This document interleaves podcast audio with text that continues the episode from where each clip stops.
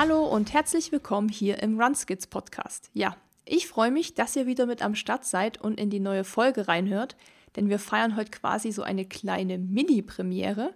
Denn bei mir zu Gast ist die Uli vom Radlabor. Und für alle, die den Podcast fleißig hören, die sollten die Uli auch schon kennen, denn sie war schon in Folge 20 bei uns und hat dort mit uns über das Thema Bikefitting gesprochen. Ja, heute soll es aber nicht um Bikes und Fitting gehen, sondern heute reden wir über eine Sache, die uns dabei hilft, unser Training zu steuern und die uns auch Aufschluss darüber gibt, wie leistungsfähig wir überhaupt sind. Ja, die Rede ist ganz klar von der Leistungsdiagnostik.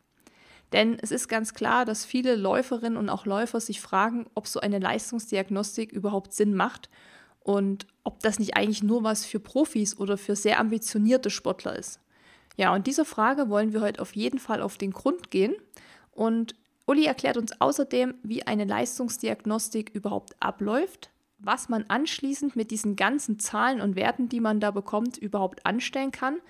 Und wir quatschen auch darüber, wie sehr man den Zahlen auf seiner GPS-Uhr eigentlich vertrauen kann und wie sich diese bestimmten Werte dort eigentlich zusammensetzen.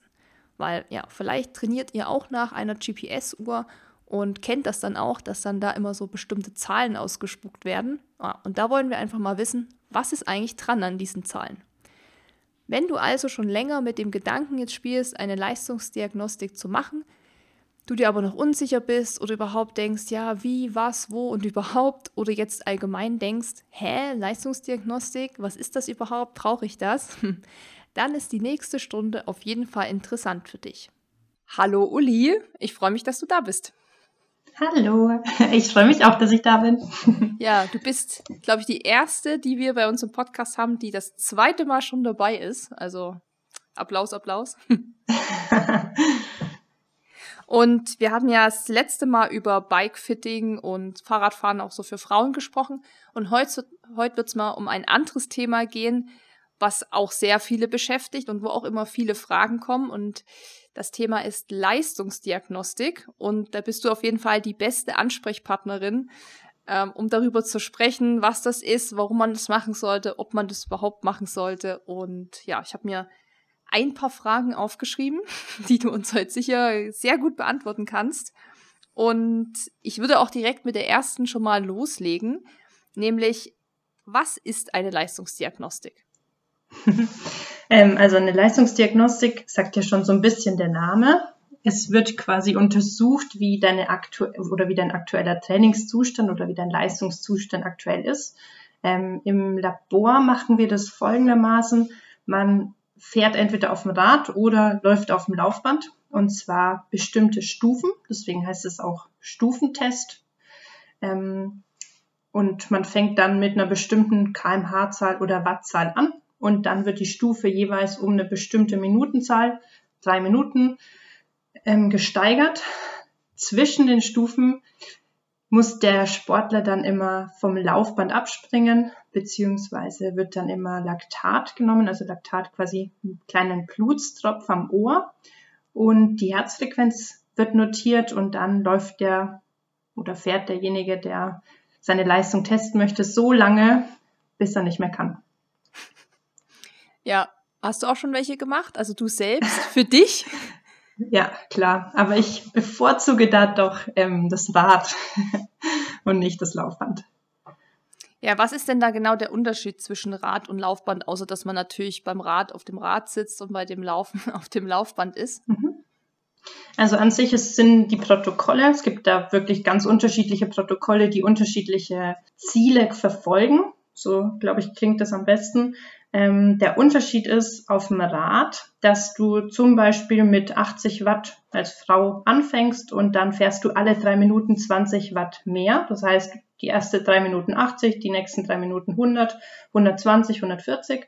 Und ähm, du sitzt die ganze Zeit auf dem Rad und fährst die ganze Zeit durch. Also du hast kein einziges Mal einen Leerlauf. Und die Abnahme des Bluts und die Herzfrequenzaufzeichnung, die passiert, ohne dass du zwischendurch eine Pause hast. Bis zum subjektiven Abbruch, also bis du nicht mehr kannst, bis du die Kurbel nicht mehr rumbekommst, beziehungsweise, und das ist auch der Unterschied beim Radfahren, bis du eine bestimmte Trittfrequenz, also die Umdrehung pro Minute nicht mehr adäquat treten kannst. Beim Laufen ist es ein bisschen anders. Da fängst du mit einer bestimmten kmh-Zahl an, zum Beispiel 8 kmh und läufst dann drei Minuten. Nach den drei Minuten springst du vom Laufband ab. Es wird dann auch ein bisschen langsamer, also es ist nichts Gefährliches.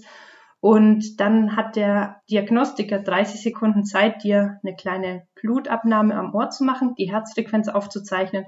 Dann steigt der Sportler wieder auf das Laufband auf und die nächste Stufe fängt an. Die erhöht sich entweder um 1 kmh oder bei sehr ambitionierten Läufern um 2 kmh. Und dann passiert das genauso wie beim Radfahren auch, bis man nicht mehr kann. Und welche der beiden Diagnostiken ist dann für wen geeignet? Also, wenn ich jetzt Läufer bin, dann gehe ich davon aus, dass ich aufs Laufband gehe. Aber wie ist das jetzt zum Beispiel bei Triathleten? Also, die laufen ja auch und fahren auch Rad. Macht man dann da beides? Oder kann man sich ja. dann dafür irgendwie entscheiden und sagen, ich habe mehr Bock auf Rad? Mhm. Das ist eine gute Frage. Ist wahrscheinlich auch immer eine Frage von, wie viel Geld möchte man für eine Diagnostik ausgeben und wie genau möchte man das denn wissen. Ähm, ich habe tatsächlich schon viele Triathleten im Labor, die beides machen, weil, und das kennt man, man hat doch immer diese eine Lieblingssportart, die man besonders gut kann. Und das sehe ich tatsächlich auch, oder das höre ich auch gerne im Labor, dass Triathleten sehr, sehr gute Läufer sind und zum Beispiel eine sehr gute ähm, Laktat-Laufdiagnostik absolvieren. Wenn sie dann aber auf dem Rad sitzen, dann kann der Körper oft diese Bewegung nicht so ökonomisch wie beim Laufen. Und dadurch entstehen natürlich ganz andere Trainingsbereiche. Ähm, ich habe vorhin gesagt, hören. Man hört das, weil die Kurbel vom, vom, vom Rad schlägt dann gerne mal. Also dieses Schlagen heißt einfach, dass der vielleicht der ein oder andere, der nicht so gerne oder nicht so gut Rad fährt, ähm, einfach nicht so ökonomisch fährt und der Körper dann schneller Laktat bildet oder schneller ermüdet als jetzt zum Beispiel einen 20-Kilometer-Lauf zu machen, den vielleicht der ein oder andere ähm, gar nicht als anstrengend empfindet. Um nochmal auf das Thema mit der Kurbel und diesem Treten zu kommen, weil ich ja jetzt auch mit der Rolle mich so ein bisschen auch mit dem Thema beschäftige. Was sind denn da so Zahlen, die man treten sollte, dass es ökonomisch ist? Kann man das überhaupt pauschalisieren oder ist das total abhängig von Gewicht, Alter, und Geschlecht zum Beispiel?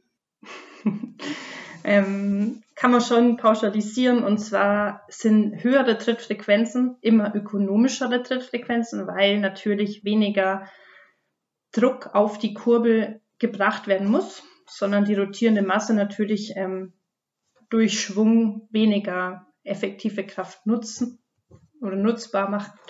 Ähm, an sich, wenn man sich das mal in Zahlen sieht, dann würde ich sagen, zwischen 80 und 100 Umdrehungen ist eine eine gute Trittfrequenz oder eine effiziente Trittfrequenz. Es gibt aber auch ganz viele Leute, die haben eine sehr niedrige Trittfrequenz, heißt 70 oder weniger. Ähm, oder auch zum Beispiel, wenn man sich mal wahrscheinlich jetzt nicht unbedingt jemand, ähm, den man jetzt gut kennt, die Cross-Country-Fahrerinnen, die haben meistens eine sehr, sehr hohe Trittfrequenz, also wie eine Nähmaschine. Ähm, also das ist auch Training. Und natürlich kann man das auch spezifisch trainieren, zum Beispiel mit Trittfrequenzpyramiden oder mit einbeinigen Pedalieren. Also da gibt es ganz gute Möglichkeiten, seinen Tritt ökonomischer zu gestalten. Da bin ich ja mit meinen 90 gar nicht so schlecht, die ich immer ja, so im super. Schnitt habe. Absolut. Das ist eine gute. Gut, ein guter Wert. Ja, ja, auf alle Fälle. Anfang. nee, das passt gut. Ja, kommen wir nochmal zur Leistungsdiagnostik auf dem Laufband zurück. Kannst du da mal den Ablauf erklären? Also wie ist das? Ich meine, ich war ja schon bei euch, habe es ja auch bei euch schon gemacht. Aber wie ist das jetzt, wenn ich das erste Mal hinkomme? Wie läuft es genau ab? Erstmal ein Gespräch, dann ziehe ich mich um. Was sind dann so die einzelnen Schritte und wie lange dauert das Ganze dann in Summe? Mhm. Also schon genauso wie du angefangen hast, erstmal ein Gespräch, weil es ja auch immer wichtig ist für die Besprechung danach. Das ist nämlich auch ganz wichtig, dass man eine Diagnostik macht und dann nicht alleine gelassen wird mit den Werten, sondern auch einfach mal gesagt bekommt, was heißen denn diese ganz vielen Daten, die wir da gesammelt haben. Ähm, dass wir quasi ein Eingangsgespräch machen. Was möchtest du verbessern? Warum magst du die Diagnostik? Da hat ja jeder unterschiedliche Ziele. Und da muss es nicht unbedingt ein Marathon oder ein Halbmarathon sein, sondern es geht auch einfach um eine gesunde Belastung, um Abnehmen, um fit bleiben, um die Hausrunde besser schaffen. Ähm, dann wird sich umgezogen und dann darf man erstmal auf die Waage, ähm, um einmal das Körpergewicht zu messen. Ui, ui, ui. ist, das, dann, ist, das, ist das immer so ein Punkt, wo es auch, wo Leute dann sagen, so, oh, da habe ich jetzt gar keine Lust drauf? ähm, kommt ganz, ganz selten vor, vielleicht einmal im Jahr. Und wenn die Leute das gar nicht möchten, dann sage ich, sag mir deinen letzten Wert, wie viel du gewogen hast. Ich meine, für mich ist es egal. Es ist für sie wichtig, ähm, wenn sie sich selber belügen möchten. Mir ist es total wurscht. Also für mich zählt da eigentlich nicht, wie viel da steht, sondern einfach nur, dass derjenige, der kommt, am besten Bescheid weiß und einfach seine Ziele verfolgen kann danach. Ja. Aber ich erinnere mich noch, das Wiegen, glaube ich, ist schon okay, aber dann kommt ja diese fiese Zange. Genau, die Kaliberzange, ähm, also das ist quasi eine Unterhautmess, äh, Unterhaut, nee, Fettmess, Entschuldigung. Eine, Fettmessung, genau. ähm, und die misst das Unterhautfettgewebe, schwieriges Wort. Die Zange sieht auch ein bisschen witzig aus. Ähm, die misst in Millimetern und danach wird sie quasi in einer Excel-Tabelle übertragen und so kann man quasi einen Fettwert bestimmen. Machen zum Beispiel auch bei, der, bei den ähm, Radrundfahrten, bei den Tour de France oder ähnliches, ähm, kriegen das die Fahrer auch täglich gemessen und dann werden sie immer ein bisschen geschimpft oder nicht geschimpft, wie viel sie gegessen haben, wie viel nicht. Ähm, genau, das wird bei Frauen an drei Punkten gemessen, bei Männern an sieben Punkten. Ist mal, also ist jetzt kein unangenehmer Punkt, das ist der Oberkörper, Schulter, Trizeps ähm, und am Oberschenkel. Also da ist jetzt nichts, wo man sich komisch fühlt, kann man aber natürlich auch weglassen, wenn man das nicht möchte. Ist aber immer ganz spannend zu wissen. Genau. Spannend und einleuchtend auf jeden Fall. ja. Ich weiß noch damals, ähm, als er dann mit der Zange kam, ich fand es auch erstmal spannend, weil man das ja nie macht und eigentlich gar keinen Plan hat, wie man so körperlich aufgestellt ist, wirklich, mit in Zahlen ausgedrückt. Und ich war dann noch so total selbstbewusst und habe gesagt, ja, am Oberschenkel, da habe ich ja das wenigste Fett, also kein Stress. Aber so am Bauch, da habe ich schon eher gedacht, so uiuiui, das ist meine Schwachstelle, weißt du? Und dann war es aber genau umgekehrt. Dann hat er gesagt, äh, du hast tatsächlich das meiste Fett am Oberschenkel und gar nicht am Bauch. Und ist interessant, wie was man selber für eine Wahrnehmung hat. Und Zahlen oder so sagen dann oft auch mal was anderes. Also das war erleuchtend. Das ist tatsächlich auch ähm, ein bisschen davon abhängig, wie das Bindegewebe ist. Also es gibt ja Menschen, die haben ganz schwaches Bindegewebe und Menschen, die haben sehr straffes Bindegewebe. Ähm, dass eine Frau natürlich im Gegensatz zu einem Mann immer ein bisschen mehr Unterhautfettgewebe haben, das ist in der, liegt in der Anatomie. Ähm, und natürlich dadurch, dass die Frau die Dreipunktmessung hat, gibt es da dann schon auch die Unterschiede, ob du jetzt ein bisschen mehr Speck vielleicht am Po hast oder am Bauch, da kann das dann schon gut variieren. Aber warum gibt es beim Mann mehr Messungen? Mm, erstmal, weil es für eine Frau auch teilweise unangenehm ist, wenn wir hatten zum Beispiel ganz lang nur männliche Mitarbeiter, ähm, wenn die quasi an unterschiedlichen Punkten gemessen wird, ähm, zum Beispiel auch an der Brust. da ist auch ein Punkt, wenn eine Frau eine größere Brust hat oder eine kleinere Brust, ähm, dann liegt es nicht an ihrem Körperfettwert, sondern natürlich einfach nur an dem Brustgewebe. Und dadurch wird dieser Wert natürlich nicht so valide wie beim Mann. Gibt aber auch 41 Punktmessungen, also da gibt's ähm, ganz, ganz unterschiedliche, ist natürlich auch ein Zeitfaktor. Voll krass, 41, da wird quasi einmal dein ganzer Körper ausgemessen. Genau, das ist ungefähr so. Ja, dann ähm, habt ihr das gemacht und wie geht's dann weiter nach der Messung? Dann geht's schon ab aufs Laufband. Also es ist wirklich nur eine kurze Bestandsaufnahme. Dann ähm, zeige ich meistens dem Sportler, wenn der noch nie zum Beispiel auf dem Laufband gelaufen ist oder noch nie eine Leistungsdiagnostik gemacht hat, wie er sich dann am Laufband festhält und abspringt. Ist auch relativ einfach, ist immer gut, wenn man das mal macht. Dann steche ich einmal ins Ohr mit so einer kleinen Nadel. Es tut auch nicht weh. Und da nehmen wir dann immer eine ganz, ganz kleine Kapillare Blut. Und ähm, er darf noch einen Herzfrequenzsensor anziehen oder hat vielleicht sogar seinen eigenen mit dabei, um die Herzfrequenz zu notieren. Und dann geht's los, je nachdem, wie der Leistungszustand ist, zwischen 6 kmh für wirklich den starken Anfänger und 8 kmh für den Fortgeschrittenen. Ähm, ist auch super für den Anfang, da kann man sich mal ein bisschen eingrooven, kann sich das drei Minuten angucken, dann zähle ich die letzten fünf Sekunden immer runter, dann springt derjenige ab und dann nehme ich ein bisschen Blut am Ohr ab, dokumentiere einmal die Herzfrequenz und dann geht es in die nächste Stufe, also 7 oder 9 kmh.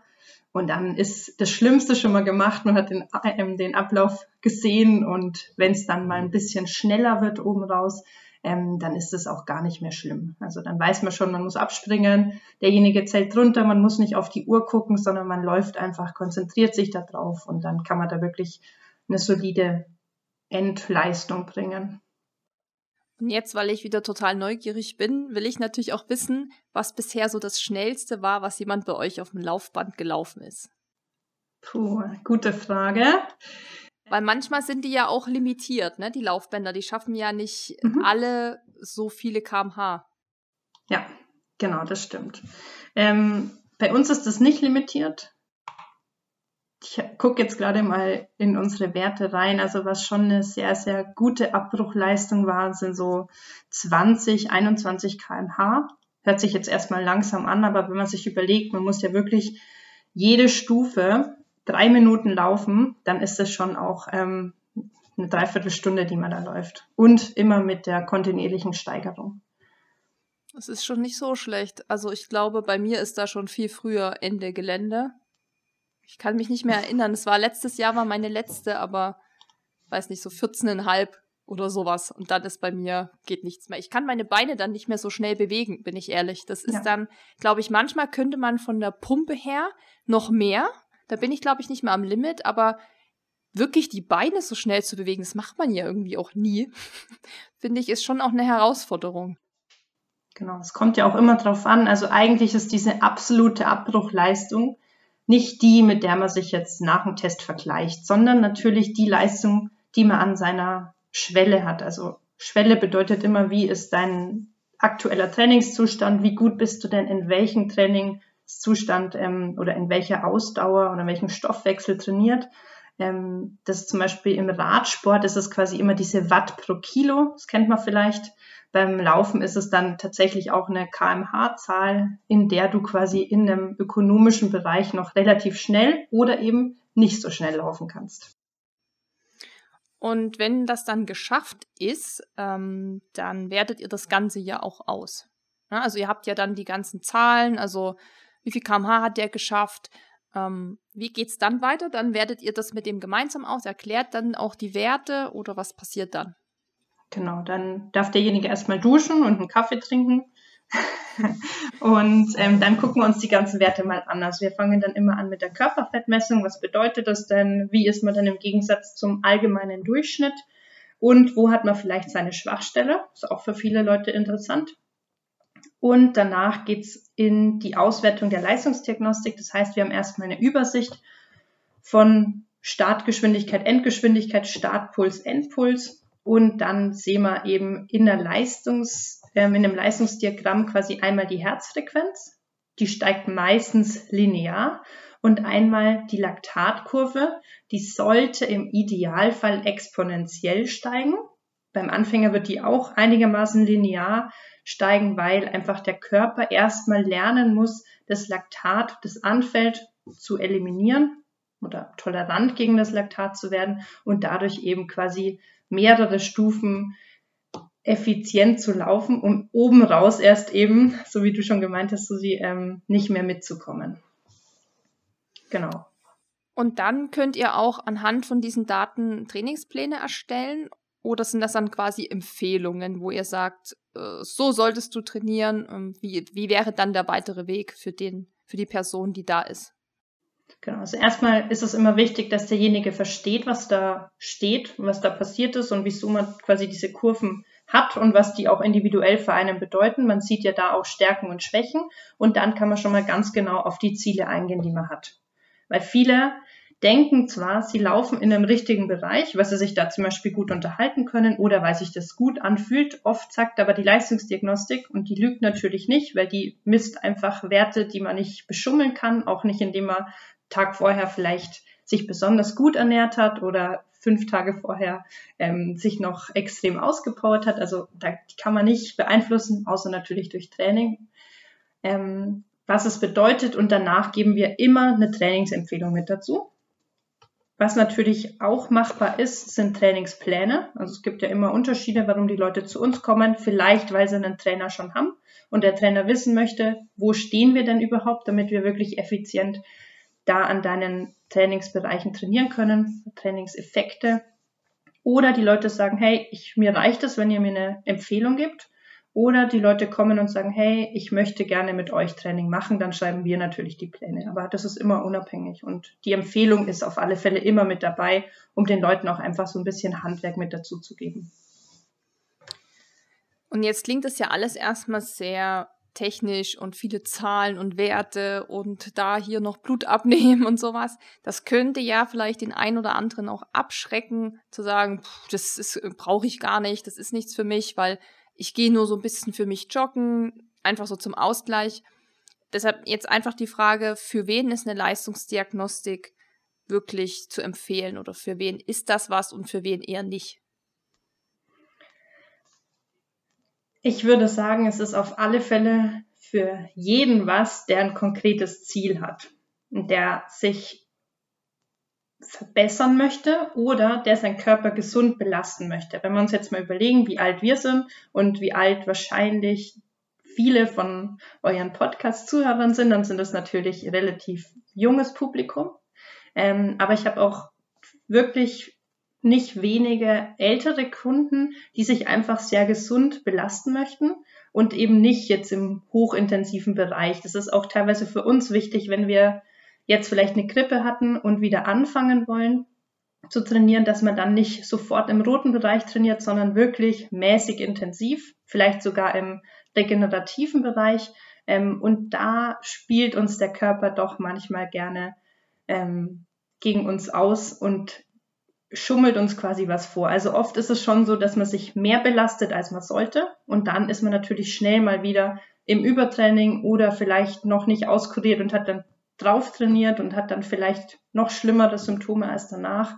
Also an sich hat es immer einen gesundheitlichen Effekt und natürlich auch einen leistungsspezifischen, wenn man sich effizient und gezielt auf was vorbereiten möchte. Also kann man festhalten für leistungsorientierte Läufer und auch für gesundheitsorientierte Läufer. Also im Prinzip dann eigentlich wirklich für jeden. Ja, genau. Und also möchte ich gleich mal eine Frage vorwegnehmen. Die habe ich mir zwar fürs Ende irgendwie aufgeschrieben, aber das passt gerade, glaube ich, ganz gut. Weil es gibt ja wirklich viele, die mittlerweile auch nach den Empfehlungen ihrer Smartwatch oder ihrer Laufuhr trainieren. Also ich zum Beispiel habe ja eine Garmin und die gibt natürlich auch Dinge vor. Also die sagt mir ja auch, wenn ich losrenne zum Beispiel, ähm, nach einem Kilometer piept die und dann sagt die, mein Leistungsstand, ob der plus oder minus ähm, ist. Da kommt dann natürlich plus vier oder minus eins oder null. Das heißt, es hat sich jetzt nichts getan. Und wenn ich dann natürlich ankomme und die Uhr stoppe, dann sagt mir das natürlich mein VO2 Max-Wert und meine voraussichtliche Marathonzeit, 10 Kilometer Zeit, Halbmarathonzeit. Also es sind ja wirklich sehr, sehr viele Werte mittlerweile, die mir die Uhr gibt. Und ich weiß von vielen, auch wenn man so auf Instagram unterwegs ist, dass sehr viele das ähm, auch, kann man sagen, sehr ernst nehmen. Also die dann wirklich auch sagen, oh, heute hat meine Uhr gesagt, den, den VO2 Max habe ich mich wundert das, gestern war da ja noch so. Und also da ist jetzt meine Frage einfach, wie sehr kann man diesen Werten von einer Uhr vertrauen? Und weißt du, nach was diese Uhr das bemisst, also woher sich die Uhr diese ganzen Daten nimmt und wie sich zum Beispiel dieser VO2 Max-Wert auf der Uhr zusammensetzt? Weil zum Beispiel bei mir ist der immer gleich. Er ändert sich nie. Also ich, egal ob ich richtig gut trainiere oder solche sinnlosen Dinge mache wie jetzt mit der Challenge, es ändert sich tatsächlich mein Wert nie. Und da merke ich dann schon immer so, denken, kann das sein? Kannst du dazu was sagen? Ähm, also an sich kann man, muss man erstmal eine Sache vorausschicken, und zwar eine Diagnostik misst immer objektiv. Das heißt, es wird Blut abgenommen und das Blut, das habe ich vorhin schon gemeint, das kann man nicht beeinflussen. Was schon beeinflussbar ist, ist deine Motivation, wie du an dem Tag läufst und was die Uhr messen kann. Weil die Uhr kann keine objektive Leistung messen. Dein Herzschlag ist auch nicht objektiv messbar, weil du zum Beispiel viel Stress in der Arbeit hattest, einen Kaffee getrunken hast, zu viel, schlecht geschlafen hast, dann ist deine Herzfrequenz beeinflusst. Und das ist ein großer Punkt, warum zum Beispiel auch ein FTP-Test, kennen wir ja auch vom Radfahren, auch motivational abhängig ist. Es gibt auch Studien dazu, dass diese 20-Minuten-Tests oder diese Tests, die man beim Laufen und Radfahren selber machen sollte und die dann auf die Stunde hochgerechnet werden oder auf eine Marathonzeit oder eine Halbmarathonzeit hochgerechnet werden, trainierbar sind. Also wenn ich die das erste Mal mache, dann habe ich eine sehr schlechte oder vielleicht eine super gute ähm, einen super guten Wert. Und wenn ich dann eine Woche später den Test wieder mache, eine Woche, da wird noch kein Trainingseffekt ähm, gereicht haben, dann ändert die sich extrem. Vielleicht davon, dass man motiviert ist, dass man ein bisschen Rückenwind hatte oder dass man vielleicht die Strecke anders gewählt hat. Und das ist eben ein Faktor, warum eine Diagnostik im Labor in dem Sinne genauer messen kann, weil sie einfach Parameter misst, die man jetzt nicht motivational abhängig ähm, sind. Klar, motivational ist schon, wann du am Ende abbrichst, ob du jetzt noch die Stufe mit 16 km/h anläufst oder nicht mehr anläufst. Aber deswegen habe ich das auch vorhin schon vorgeschoben. Die absolute Abbruchleistung bestimmt nicht deine Trainingsbereiche. Ähm, die Uhr an sich, die sind tatsächlich, also da gibt es auch ganz viele Studien und die werden ja gerade validiert, wie stabil die sind. Ähm, und da habe ich schon ein bisschen was zu gelesen, kenne mich da aber auch nicht so gut aus, dass ich das adäquat beantworten kann. Aber die Uhren, die sind eigentlich wie so ein kleiner Trainingspartner und die beurteilen tatsächlich auch, wie variabel du trainierst. Also nicht, wenn du jetzt, wenn man jetzt bei dir zum Beispiel mal guckt, so sie, du läufst jetzt quasi die, den Dezember immer in deiner GA1, also in deiner Grundlagenausdauer, vielleicht sogar im regenerativen Bereich dann wertet dich quasi die Uhr gerne mal nach unten ab, weil du nicht variabel trainierst. Das heißt, du magst kein Fahrtspiel, du magst keine Intervalle und dadurch nimmt sie an, dass du quasi eine schlechtere VO2 Max hast, als vielleicht, wenn du zweimal in der Woche Intervalle läufst, weil klar, VO2 Max kommt natürlich von harten, intensiven Intervallen und nicht vom GA1. Und das habe ich jetzt tatsächlich schon öfter das Phänomen, ähm, dass dadurch die V2 Max weniger wird oder nicht so gut ausgeschöpft ist. Bei mir ist es zum Beispiel so, ich habe eine V2 Max gemessen am Rad. Die ist ein bisschen höher als die, die mir die ähm, Garmin-Uhr gibt. Beim Laufen sagt aber meine Garmin-Uhr, dass ich 10, ähm, 10 Millimol pro Körpergewicht weniger hätte. Und das ist natürlich ein totaler Schwachsinn, weil ich jetzt nicht zwei unterschiedliche V2 Max beim Radfahren und beim Laufen hätte, weil das natürlich meine, das ist genetisch bedingt, natürlich auch trainierbar, aber die ändert sich nicht von ähm, der Sportart. Und da sieht man schon so ein bisschen den Zusammenhang. Also wenn jetzt jemand sich total versteift auf diese Werte von der Uhr, ist das eigentlich falsch, oder? Ja. Also zu sagen, ähm, also ich, ich kriege das bloß halt oft mit, dass wirklich viel darüber geschrieben wird oder gesprochen wird. Und die Uhr hat gesagt, zum Beispiel auch noch so ein Punkt ist, zum Beispiel das Thema Erholungszeit. Glaube ich, kennt jeder, wenn dann da steht nach einem Lauf vier Tage Erholung.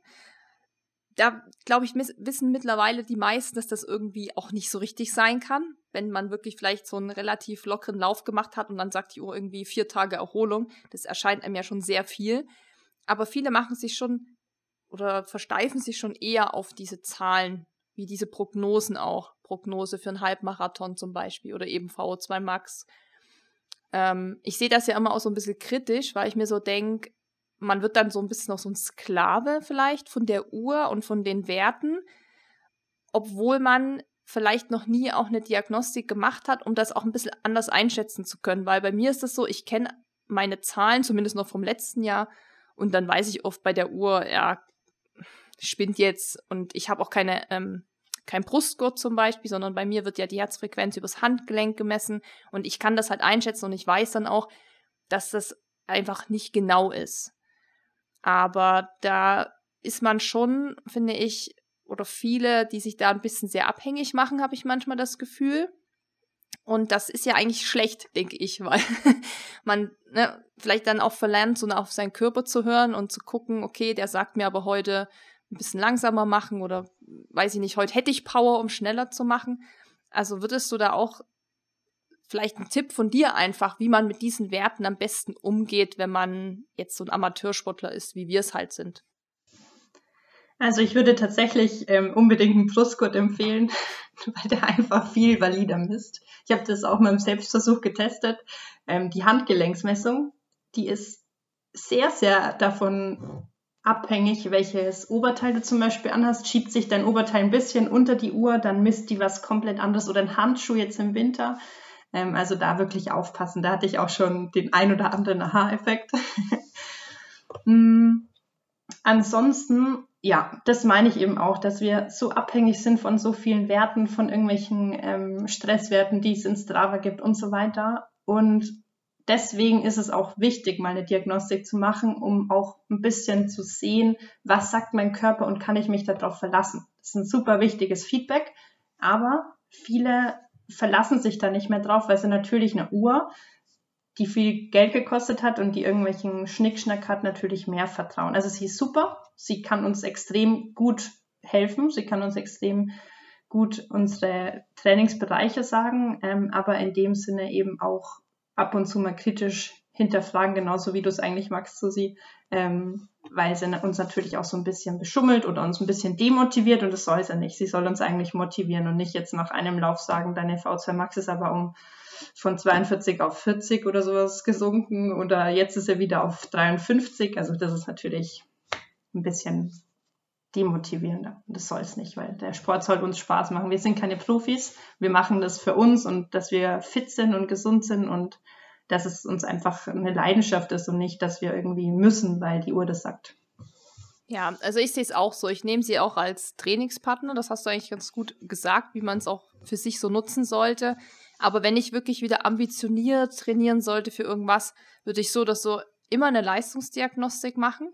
Ich finde es aber auch mega spannend zu sehen, okay, was kann man schaffen? Hat man sich verbessert? Oder vielleicht, ja, stagniert es ja auch gerade oder so. Also es ist ja auch irgendwo, ich bin jetzt nicht der mega Zahlenfreak und äh, dass ich da jetzt irgendwie das alles auswerten muss, aber immer mal so einen kleinen, so einen kleinen Richtwert, wo man sich gerade befindet, finde ich tendenziell nicht schlecht, das zu haben. Und dann, finde ich, macht das mit der Uhr, man nutzt die dann halt auch anders. Und weil du gesagt hast mit dem Brustgurt, also ich weiß das auch, dass mit dem Handgelenk, dass das wirklich Käse immer ist mit der Messung, das sehe ich ja auch. Aber ich bin mittlerweile so, dass ich genau meinen Körper so gut kenne, dass ich nicht mehr auch auf meine Herzfrequenz so stark achten muss. Also ich trainiere ja, wenn ich auch trainiere, nach Pace-Bereichen und nicht nach Herzfrequenz. Und Brustgurt, da hatte ich immer auch so ein bisschen Probleme beim Tragen gehabt. Das hat sich so ein bisschen wundgescheuert und so. Und das fand ich super nervig. Und dann habe ich gedacht, ach, komm, ähm, lässt du das? Aber da wäre meine nächste Frage auch, was würdest du denn Anfängern raten oder vielleicht auch ja ambitionierten Läufern, was ist besser, nach Herzfrequenz zu trainieren oder eben nach Pace-Bereichen, so wie ich es zum Beispiel mache?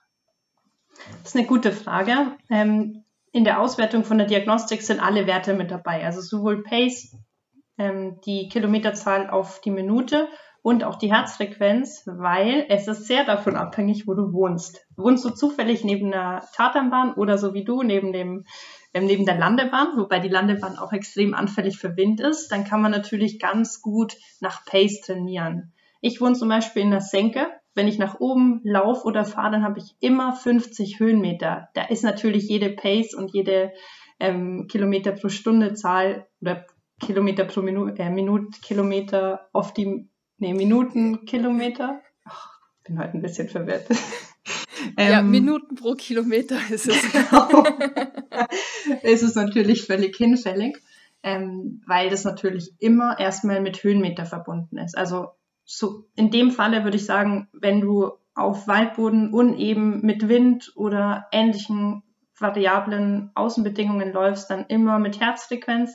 Wenn du in der Halle läufst oder auf der Tatanbahn oder jetzt nicht zufällig auf einer Landebahn, wo 20 Stundenkilometer Wind entgegenlaufen, dann macht natürlich Pace extrem viel Sinn, vor allen Dingen, wenn du speziell Intervalle läufst, zum Beispiel 400, 800 Meter Intervalle ähm, oder so Laternenläufe oder sowas, dann ist es natürlich super.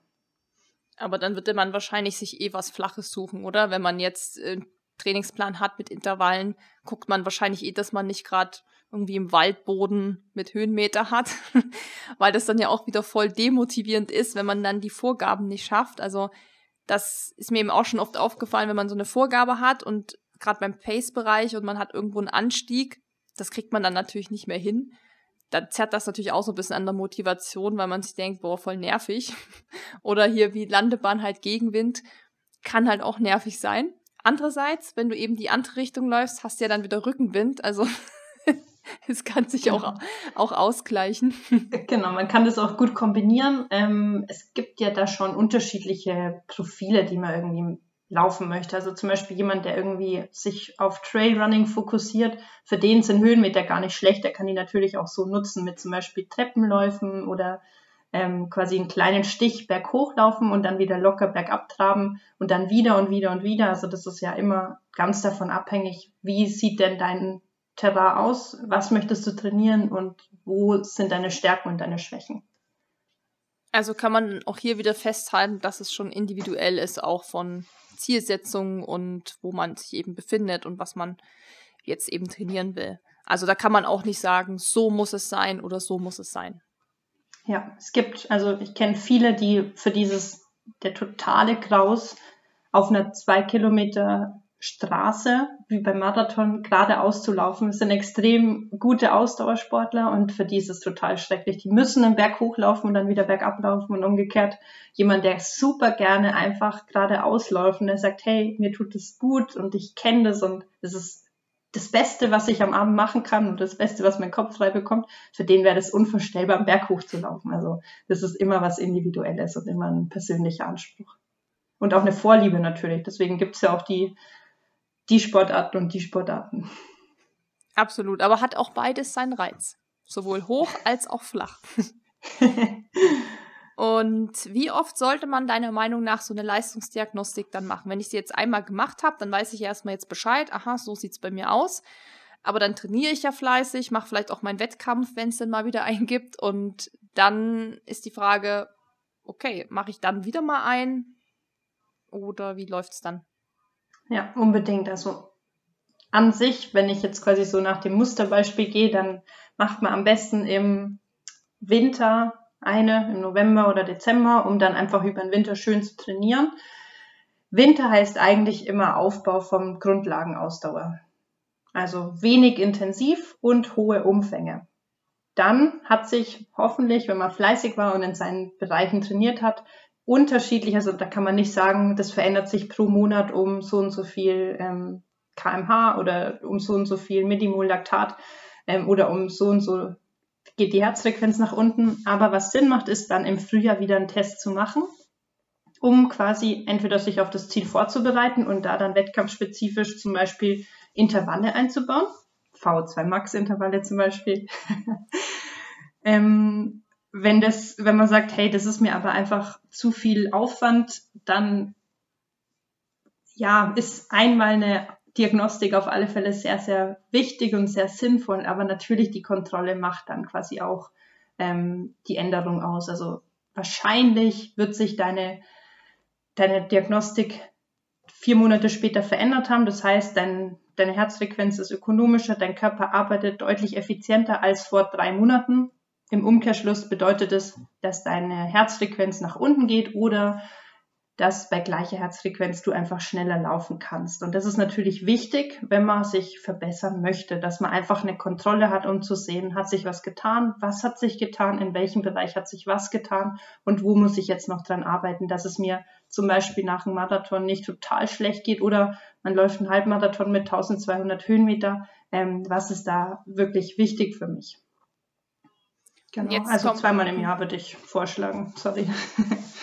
Ja, zweimal im Jahr. Und jetzt natürlich immer die Frage, die sich viele stellen, was kostet dann der ganze Spaß? Ist ja auch immer so eine finanzielle Frage, ob man natürlich sagt, das ist es mir auch wert, für das Ziel, was ich habe, das zu machen. Wie viel muss man da ungefähr hinlegen für? Ähm, bei uns kostet eine Diagnostik auf dem Rad oder auf dem Laufband 145 Euro und dauert 90 Minuten mit allem inclusive, was wir jetzt gerade besprochen hatten. Ähm, wir machen aber wirklich nur eine Laktatdiagnostik und keine Spiro. Also Spiroergometrie ist ja an sich die Messung von Atemgas, also um quasi genau zu messen, wie die V2 Max denn aussieht. Ähm, das ist jetzt an sich in dem Bereich auch nicht notwendig, weil die V2 Max ist zu einem bestimmten Teil noch trainierbar, aber auch genetisch vorgegeben und ist vor allem dann wichtig, wenn man zum Beispiel im Talentscouting quasi gucken muss, ah, das sind zwei gleich gut. Wer hat denn die bessere V2 Max und welche ist trainierbarer? So wird quasi ein bisschen im Kader auch aussortiert. Ähm, für uns ist das natürlich good to know, aber es ist nicht notwendig und deswegen gibt es sie bei uns nicht. Es ist auch extrem anstrengend, mit Maske Rad zu fahren und es ist noch viel anstrengender, mit Maske zu laufen. Kannst du das vielleicht mal kurz erklären? Weil das habe ich zum Beispiel auch noch nie gemacht. Also ich hatte immer den Laktattest, habe auch immer gesehen, Spiroergometrie mit so einer Maske und habe mich natürlich auch schon gefragt, ob ich das mal machen sollte. Jetzt halt die Frage, okay, wie läuft das da ab? Also was ist da jetzt der Unterschied zum Laktattest? Also es ist genau dasselbe, es wird auch Laktat abgenommen, aber es kommt, und das macht es natürlich nochmal deutlich besser, es kommt nochmal ein unabhängiger, ein unabhängiger Parameter dazu. Und zwar wird quasi mit der Maske gemessen, also das ist nicht so eine blaue OP-Maske, sondern so eine richtig schöne Maske, die aufs Gesicht gepresst wird, dass du außerhalb der Maske keine Chance hast zu atmen. Du hast quasi eine Maske auf, die sich wie ein Vakuum an deine Backen drückt und es wird gemessen, wie viel CO2 atmest du aus und wie viel O2 kannst du einatmen. Und dadurch entsteht am Ende ein, Quotient, also respiratorischer Quotient, respiratorisch vom Atmen quasi. Und dadurch kann man dann quasi genau rausfinden, in welchem Bereich du hauptsächlich Kohlenhydrate und hauptsächlich im Fettstoffwechsel bist. Und natürlich deine VO2 Max, die dann nicht berechnet wird, sondern gemessen. Also ganz viele weitere Parameter, ähm, die aber teilweise schon auch, weil es so viel ist, ähm, verwirren können. Ja, das ist ja auch so ein Ding, man muss ja mit den Werten dann auch immer irgendwie was anfangen können. Und aber würdest du das trotzdem empfehlen, das zu machen oder sagst du wirklich, das ist mehr für leistungsorientierte Sportler dann geeignet? Ich würde das für die Leute empfehlen, die extrem an Zahlen interessiert sind, die sagen, was, also so ein bisschen Zahlen reicht mir nicht, da muss ich echt alles machen. Qualitativ in der Auswertung, wie dein Training danach aussieht, ist es genau das Gleiche. Also man kann nicht sagen, nur weil man mehr Daten hat, kann man jetzt irgendwie viel, viel besser trainieren. Kommt vor allem immer auf den Trainer drauf an oder wie gut man sich damit ähm, auseinandergesetzt hat. Ähm, aber ich würde sagen, es ist nett, es ist viel, viel anstrengender, aber es ist nicht notwendig. Also da wirklich sich nicht davon blenden lassen, dass es super wichtig wäre, äh, mit Spiro eine Diagnostik zu machen. Kostet auch immer viel, viel mehr als eine Laktatdiagnostik, ähm, ist aber so ein bisschen auch, ja, viele Sachen, die man nicht unbedingt jetzt in dem Bereich Hobby- und Amateursport unbedingt braucht. Gut zu wissen. Weil das ist ja, glaube ich, auch, was viele dann, wenn sie das vielleicht mal googeln, so Leistungsdiagnostik, äh, stößt man ja auf die verschiedenen Sachen und dann ist man vielleicht auch ein bisschen überfragt. Gut, dass du das jetzt mal so erklärt hast. Und was mich Dennis vorhin noch gefragt hat, beziehungsweise mich gebeten hat, dich zu fragen, was du davon hältst, wenn man sein Training nach Watt steuert, aber in Bezug aufs Laufen. Also ich weiß nicht, ob du jetzt schon diese, ah, diese kleinen, ich weiß gar nicht genau, wie die heißen, weil ich mich nicht so damit beschäftigt habe, aber diese kleinen nennt man das, Teile, die man an seinen Schuh macht. Und dann kann man ja auch die Watt messen beim Laufen. Hast du da schon Erfahrungen? Ist das was auch eher so eine Spielerei für Zahlenfreaks oder kann das auch wirklich ein cooler Wert sein, mit dem man arbeiten kann? Wir testen die tatsächlich gerade im Labor. Wie heißen die denn genau? ich keine weiß Ahnung. es auch nicht mehr genau, wie die heißen, aber die sind quasi wie so ein Schrittzähler, den man am Schuh hinmacht damit man sich das vorstellen kann. Und man muss mit dem aber erstmal relativ viel laufen gehen, damit er dich kennenlernt. Und dann kann der dir bestimmte Wattzahlen sagen. Hm, ich kann es jetzt hauptsächlich vom Rad abhängig machen. Am Rad gibt es natürlich auch einen Wattzähler und der ist, und so könnte ich mir das auch vorstellen mit, den, äh, mit dem Lauf-Watt-Messgerät, ähm, natürlich super solide. Also der ist auf die Sekunde genau, zeigt dir genau diese Watt an, die du trittst, egal ob du Wind hast oder nicht. Die kmh ist da natürlich immer abhängig davon. Ähm, aber wenn du jetzt einen Berg hochfährst und da steht jetzt im Trainingsplan 200 Watt, 10 Minuten, dann kannst du die einfach extrem genau steuern. Deine Herzfrequenz, deine Umdrehung pro Minute und auch deine Geschwindigkeit, die du läufst oder die du fährst, sind davon natürlich nicht abhängig, sondern nur von der Wattzahl. Und damit ist natürlich die Trainingssteuerung so der goldene Standard. Also wenn man quasi im Radsport ohne Watt trainiert, dann ist es so ein bisschen Hobbysport ähm, oder so ein bisschen Gesundheitssport. Und wenn man dann wirklich in den Leistungsbereich geht, dann ist es schon seltsam, nicht mit Watt zu trainieren, einfach weil es ganz wichtig ist, diese unterschiedlichen Bereiche, in denen man sich verbessern möchte, auch anzusprechen. Heißt also, das kann, kann schon taugen zum Laufen. Genau, auch. auf alle Fälle. Ich kann es jetzt vom Laufen nicht, nicht wirklich valide sagen. Da muss man noch ein bisschen warten oder mal Studien durchkramen. Ähm, aber wenn das vom Prinzip ähnlich ist wie die Leistung am Rad, dann ist es natürlich super, weil dann ist es auch unabhängig, ob du auf einer Tatanbahn läufst oder ob du auf einem Trailrun bist, dann kannst du deine Watt natürlich so steuern, wie der Untergrund ist, wie der Gegenwind ist oder wie die Steigung ist. Ja, Dennis hat sich gerade so ein Teil nämlich bestellt zum Testen, aber es ist leider noch nicht da, weil der Postbote nicht geklingelt hat und dann hat er es wieder mitgenommen, aber sonst wäre es schon da gewesen, weil das natürlich echt eine spannende Sache, das mal zu testen einfach, ob das auch, also wie ausgereift das auch schon ist, weil oft ist das ja auch bei ja. so neueren Sachen, wo ich immer, also ich bin da mega kritisch, ich denke dann immer so, pff, ob das dann schon was kann oder ob das dann erstmal noch sich so weiterentwickeln muss. Das wird sich dann zeigen. Ich glaube, Stride heißt das Ding. Kann das sein? Ja, genau. Ja. ich, ich weiß gar nicht, ob das das Einzige ist, was da gerade auf dem Markt ist, aber ich bin da echt nicht so deep drin. Aber für alle, die jetzt zuhören und sich denken, geiler Scheiß, ich will auch nach Watt trainieren beim Laufen, könnt ihr ja mal das Stride Teil, Sensor, wie auch immer das dann heißt, einfach mal suchen. Ja, sehr spannend auf jeden Fall. Eine Frage habe ich noch, die haben wir so ein bisschen vorhin, äh, wo wir dann abgeschweift sind, zu einem anderen Thema vergessen. Ähm, bevor ich zu so einer Leistungsdiagnostik zu euch komme, was muss ich denn da beachten? Also du bekommst eh von uns einen Termin, der nach einer Vereinbarung gemacht wurde ähm, und dazu eine Mail und da steht auch alles Wichtige drin. Da steht zum Beispiel drin, dass du natürlich deine Laufsachen mitbringen musst und was auch ganz wichtig ist, vorher natürlich unbedingt noch einen Sauerbraten essen, eine halbe Stunde vorher. Also genau, natürlich nicht. Du solltest dich 48 Stunden vorher nicht mehr übermäßig belasten, dass du schön erholt bist, regeneriert bist und im Idealfall ähm, kein Kaffee trinkst, kann natürlich die Leistungsfähigkeit beeinflussen ähm, und zwei bis drei Stunden vorher nichts mehr gegessen hast. Also, dass man einfach zu einem guten Zeitpunkt kommt. Man kann bei uns im Labor ja auch unterschiedliche Termine ausmachen, zum Beispiel morgens um acht, wenn man gerne nüchtern läuft, wenn man das einfach am besten kennt oder zum Beispiel abends, weil man da einfach immer laufen geht, dann kann man das auch gerne im Termin so vereinbaren. Ja, ich habe ja mal einen Fehler gemacht und bin zur Leistungsdiagnostik fünf Tage nach einem Ultra gegangen. Was sagst du zu dieser Entscheidung, das so zu machen? Kommt immer so ein bisschen auf deine Regenerationsfähigkeit drauf an, aber im Idealfall natürlich nicht unbedingt nach dem Wettkampf, sondern vielleicht vor dem Wettkampf, aber auch nicht direkt vor dem Wettkampf, sondern sechs Wochen oder vier Wochen vor dem Wettkampf ist immer eine ganz gute Zeit, wie es einem da reinpasst. Ja.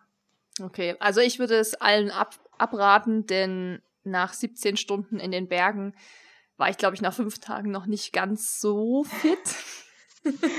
Aber ja. die, die Leistungsdiagnostik ist dafür nicht mal so schlecht ausgefallen. Also muss ich sagen, da habe ich äh, gerechnet damit, dass ich bei 10 kmh wahrscheinlich schon das Handtuch werfe. Aber das ging dann doch noch ganz gut.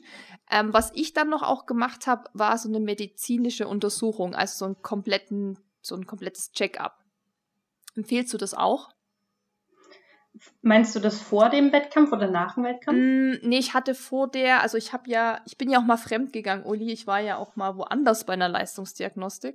Nicht nur bei euch. Ähm, ich war da an der Klinikum rechts der Isar. Ja. Und das war letztes Jahr im September, glaube ich.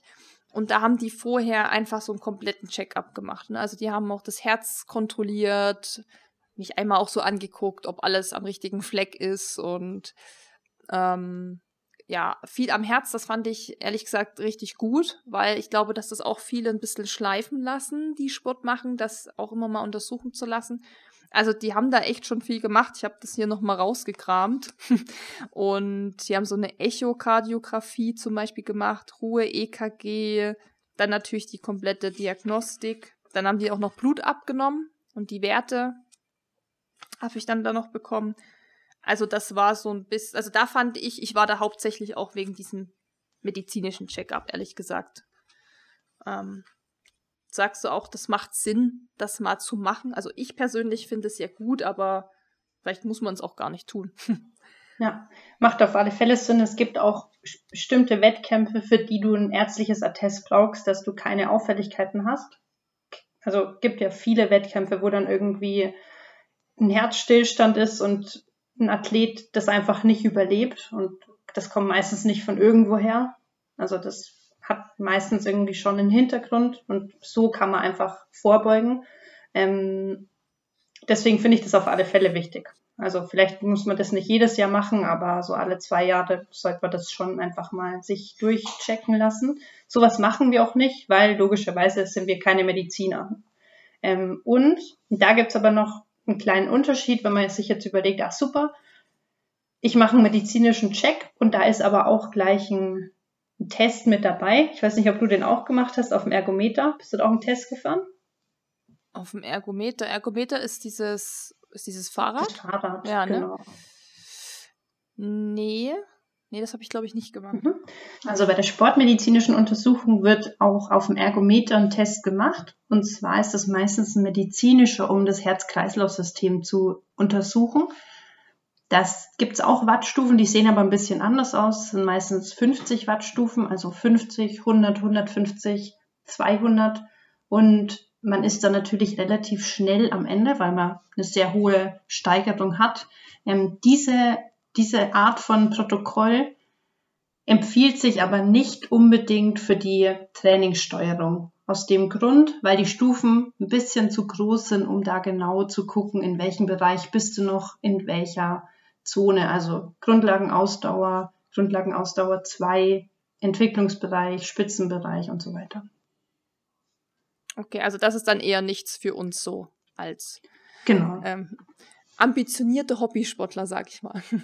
Genau, weil es einfach zu grob ist und weil es nicht genau abdecken würde, weil doch diese Bereiche teilweise sehr, sehr klein sein können. Okay. Ja, das ist ja auch spannend zu wissen und gut zu erfahren. Ähm, also man kann jetzt so, wenn man das Gespräch nochmal zusammenfasst, sagen, dass es wirklich in der Leistungsdiagnostik tatsächlich für jeden ist, sei es jemand, der leistungsorientiert trainiert oder eher so einen Gesundheitsaspekt verfolgt. Und man sollte so zweimal im Jahr sollte man eine machen, wenn das irgendwie möglich ist. Ähm, sollte sich auch mal medizinisch durchchecken lassen, einfach um zu schauen, auch, auch mit dem Herz oder so alles okay ist. Und ja, man muss nicht zwangsläufig eine Spiroergometrie machen. Da reicht der Laktattest, den man natürlich bei euch auch machen kann äh, im Radlabor. Und da ist ja auch für alle Frauen und Mädels, die jetzt zuhören, die da vielleicht auch ein bisschen Angst in Anführungszeichen noch vorhaben oder sagen, ja, ich habe mich bisher noch nicht so getraut, dahin zu gehen, ähm, kann man ja auch sagen, dass du ja dann auch da bist, ne? Und dass es mittlerweile ja auch ähm, einfach Frauen gibt, die da arbeiten und dann auch eben die Messungen machen, dass man sich da auch nicht irgendwie irgendwie unwohl fühlt. Also ähm, ja, das kann man, glaube ich, so grob zusammenfassen. Ich weiß nicht, habe ich noch einen ganz wichtigen Punkt vergessen, Uli? Ich glaube nicht. Also alles schön zusammengefasst. das kann man sagen. Ach ja, wir können noch zusammenfassen, dass man sich nicht so sehr auf die Werte der Uhr verlassen sollte, weil die nicht unbedingt das aussagen, was man wirklich leisten kann oder wie gerade wirklich der Stand ist. Aber es ist eben ein guter Trainingspartner. Und wir blicken alle gespannt auf die Stride-Geschichte und wie sich das mit den Watt dann entwickeln wird. Unbedingt. da bin ich auch mal sehr gespannt. Ja, ich kann, also wir können dich ja auf dem Laufenden halten, wenn Dennis das dann mal hat und das mal ein bisschen getestet hat, wie das so funktioniert. Und dann hoffe ich ja, dass wir uns eh irgendwann mal wieder live sehen können äh, bei euch im Radlabor. Und ja, ich glaube, sehr das war gerne. ein sehr Aufschluss, ja, ein sehr aufschlussreiches Gespräch, würde ich sagen. Glaube ich auch. das hoffen wir zumindest. Oh, jetzt ich dich wieder. ja. Ja, genau. Wir haben nämlich gerade die letzten zehn Minuten oder so ein kleines technisches Problem gehabt hier mit unserem Internet. Für alle, die sich wundern, warum wir jetzt vielleicht so abgehackt klingen. Aber ja, wir haben ja die erste Stunde, glaube ich, gut gerockt und da hat auch alles gepasst. Von daher würde ich sagen, Uli, vielen Dank für dein, für deine Expertise, die du wieder hier gelassen hast. Und ähm, ja, freue mich, wenn gerne. wir uns dann eben, ja, freue mich, wenn wir uns dann eben wieder irgendwann mal sehen können. Ja, ich mich auch auf alle Fälle. Und wenn irgendwie Fragen sind, dann immer gerne an mich wenden. Ja, das äh, mache ich eh immer, wenn Fragen kommen, sage ich, äh, schreibt doch mal das Radlabor an. Uli ist eure Perfekt. Frau. Super. Ja, Uli, dann würde ich sagen, äh, wünsche ich dir noch einen schönen Tag und wir hören und sehen uns. Bis dann. Ciao. Wenn dir dieser Podcast gefallen hat, hinterlass uns eine Bewertung und abonniere diesen Kanal, damit du auch in Zukunft keine Folge mehr verpasst. Für noch mehr Motivation und Trainingstipps folge uns auf Instagram unter dem Namen RunSkills sowie auf Facebook und Pinterest oder besuche unsere Website www.runskills.de.